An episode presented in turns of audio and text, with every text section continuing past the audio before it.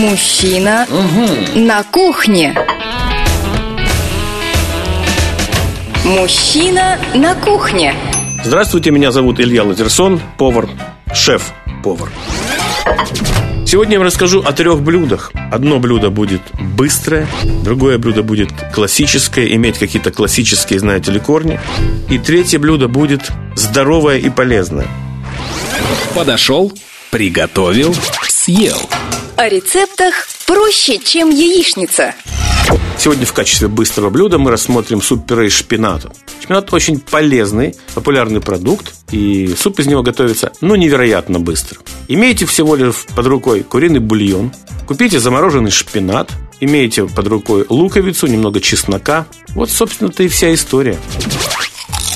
Нужно взять для начала немного лука и чеснока, очистить их, измельчить и слегка обжарить на сливочном масле. Так, чтобы никакого а, золотистого колера не было, а просто, чтобы лук и чеснок стали более прозрачными, и они отдали свой аромат маслу. Затем нужно налить бульон и варить немного этот лук и чеснок в бульоне. Затем положить туда одну картофельную очищенную, это очень важно, чтобы дать супу консистенцию. А потом положить просто прямо-таки замороженный шпинат. Обычно замороженный шпинат продается в каких-то гранулах, в виде кубиков и так далее. Просто положить туда. И пусть все варится. Варится, варится, варится, а затем вы просто берете кухонный блендер, погружной, небольшой, и превращаете все это в суп-пюре. Получается красивая, зеленая, насыщенная такая густая жидкость, которая является, собственно, супом.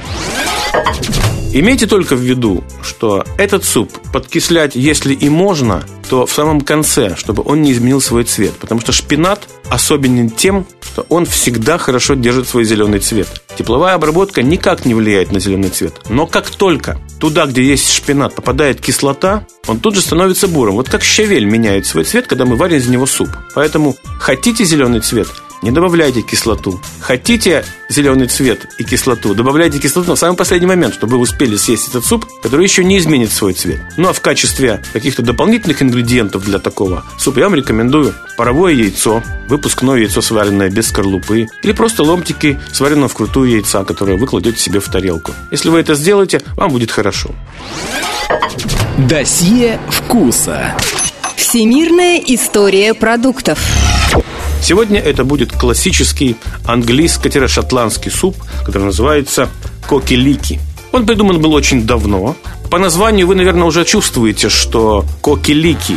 Коки вас, вам, наверное, напоминает э, что-то о петухе, потому что кок, так часто кук э, можно называть петуха, а лики – это всего лишь э, лук-порей, потому что по-английски лук-порей как раз будет лик. То есть э, вот здесь такая есть игра слов, которая совмещает в себе использование, так сказать, курицы и лука-порея. И красиво звучит. Коки-лики. Все сразу всем понятно. То есть, когда в мире человек слышит слово коки-лики, он понимает, что сейчас ему подадут вот такой традиционный суп из курицы и лука-порея. Готовится этот суп весьма просто. Нужно взять куриную грудку, нарезать ее небольшими кусочками.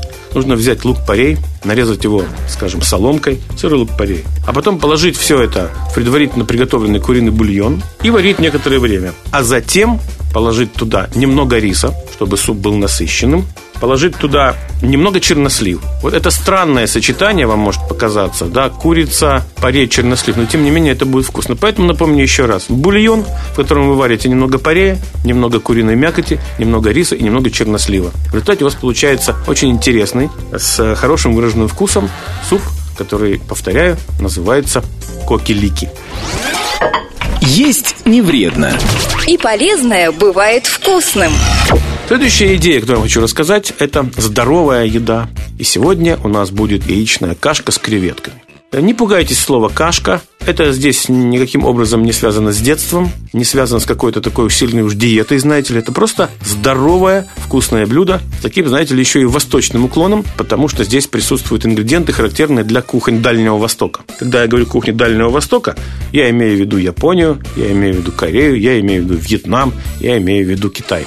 Вот, кстати, эти кухни считаются а, изначально очень здоровыми кухнями. Там люди живут долго, и там людей много, как вы знаете. Так что примите от меня восточную версию блюда, которое просто очень называется яичная кашка с креветкой. Нужно взять а, немного растительного масла и нагреть его в сковородке. и в этом масле слегка обжарить какое-то количество очищенных отваренных креветок. Такие креветки продаются в магазине отваренными, неочищенными и замороженными. Наша задача только их купить, разморозить и очистить. То есть мы получили чистенькие хвостики. Затем к этим креветкам добавить немножко измельченного имбиря. Вот уже здесь появляется восток. Э, можно добавить проростки сои, они у нас широко продаются. И немножко зеленого лука.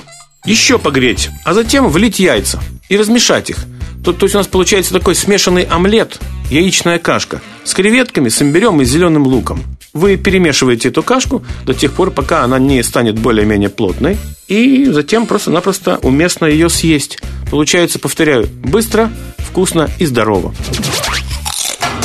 А если вы хотите узнать о кулинарии больше и принять участие в моих живых, настоящих занятиях, приходите в мою кулинарную студию, расписание занятий которой вы можете посмотреть на сайте www.lazerson.ru или по телефону 715 14 61. Люблю я макароны, любовью к ним пылаю неземною. Люблю я макароны, и что хотите, делайте со мною Для вас это ерунда Подумаешь, еда. Но вы полейте их томатом Посыпьте черным перцем Смешайте с тертым сыром Запейте их вином. Поймете вы всем сердцем Какое это чудо. Потом вам станет худо Но это уж потом.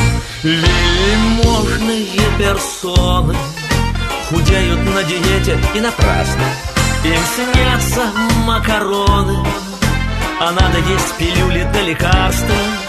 А я человек простой Хотя и не худой. Налить я доверху томатом Набить я черным перцем А также тертым сыром и молодым вином.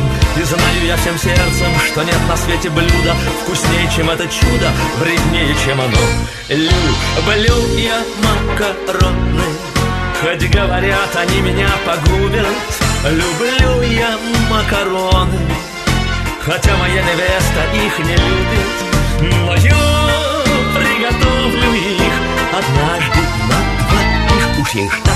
томатом Посыплю черным перцем Смешаю с тертым сыром И дам запить вином Поймет она всем сердцем Какое это чудо Потом ей будет худо. Но это уж потом. Люблю я макароны Хотя говорят, они меня погубят. Люблю я макароны Хотя моя невеста их не любит. Но я